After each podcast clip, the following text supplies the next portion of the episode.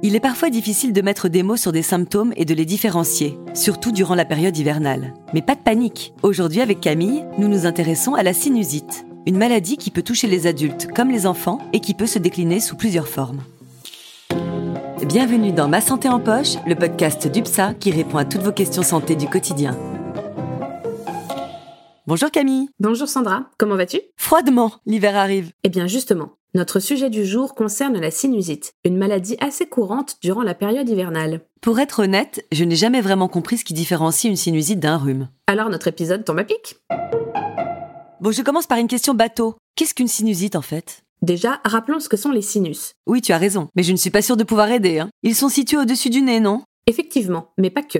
Les sinus forment des cavités aériennes creusées dans les os de la face. Ils vont par paires et il y en a à plusieurs endroits. Les sinus maxillaires, localisés au niveau des pommettes, les sinus frontaux, situés au niveau du front, au-dessus des sourcils, et les sinus sphénoïdales et ethmoïdales qui sont localisés en arrière de la cavité nasale. Et la sinusite, c'est donc l'inflammation des sinus, et d'ailleurs, ce sont les deux sinus maxillaires qui sont les plus concernés. Donc il y a plusieurs types de sinusite Oui, on distingue classiquement les sinusites aiguës qui durent moins de deux semaines des sinusites chroniques quand elles durent plus de trois mois. Mais aussi en fonction de la localisation. Exactement. Chaque sinusite a donc des causes différentes selon sa localisation. Celle qu'on attrape en hiver généralement, c'est bien celle qui est localisée au niveau des pommettes? Effectivement, l'inflammation aiguë des sinus maxillaires, qui peut être virale ou bactérienne, est la plus courante. Les autres, frontales, ethmoïdales et sphénoïdales, sont beaucoup plus rares et graves et doivent être traitées le plus rapidement possible. Bien reçu. Mais à quoi est due cette inflammation exactement? En fait, il faut savoir que les sinus sont tapissés par une muqueuse qui secrète du mucus évacué par un orifice étroit vers les fosses nasales.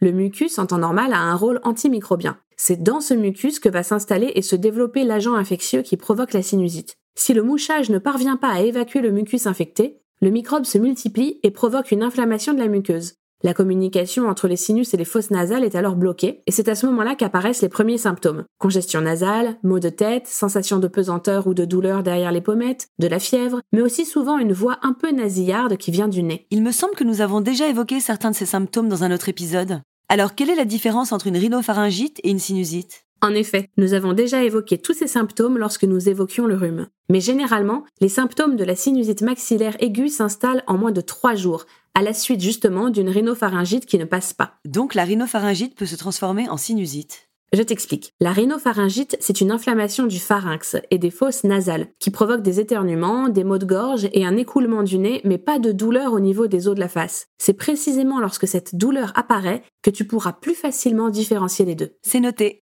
Mais à quel moment est-ce que je dois consulter un médecin? Dès l'apparition des premiers signes.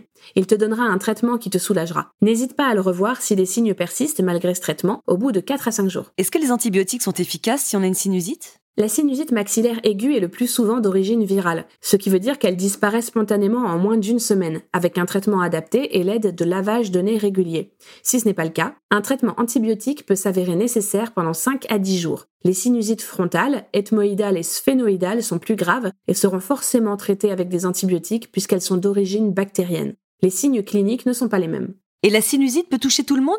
Mon fils de 4 ans, par exemple, peut également l'attraper. Oui, ton fils peut avoir une sinusite maxillaire, car les sinus maxillaires apparaissent entre 3 et 4 ans. Les autres sinus se forment plus tardivement, jusqu'à approximativement l'âge de 12 ans. Qu'est-ce que je dois faire dans ce cas? N'hésite pas à consulter son médecin ou son pédiatre dès que possible. En attendant, surveille sa température, lave-lui le nez avec du sérum physiologique 3 à 4 fois par jour, propose-lui de l'eau régulièrement et en cas de douleur, donne-lui du paracétamol. Et les sinusites chroniques, au fait, tu n'en parles pas? Leurs causes sont très différentes des sinusites aiguës, comme la présence de polypes ou une allergie. Mais c'est une autre histoire. Une dernière question. Je me demandais si la sinusite maxillaire aiguë était contagieuse.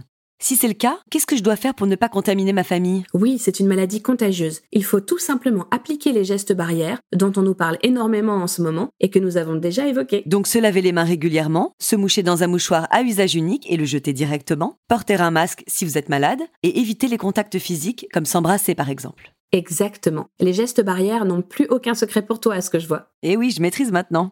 Merci beaucoup Camille, c'était très intéressant. De rien Sandra.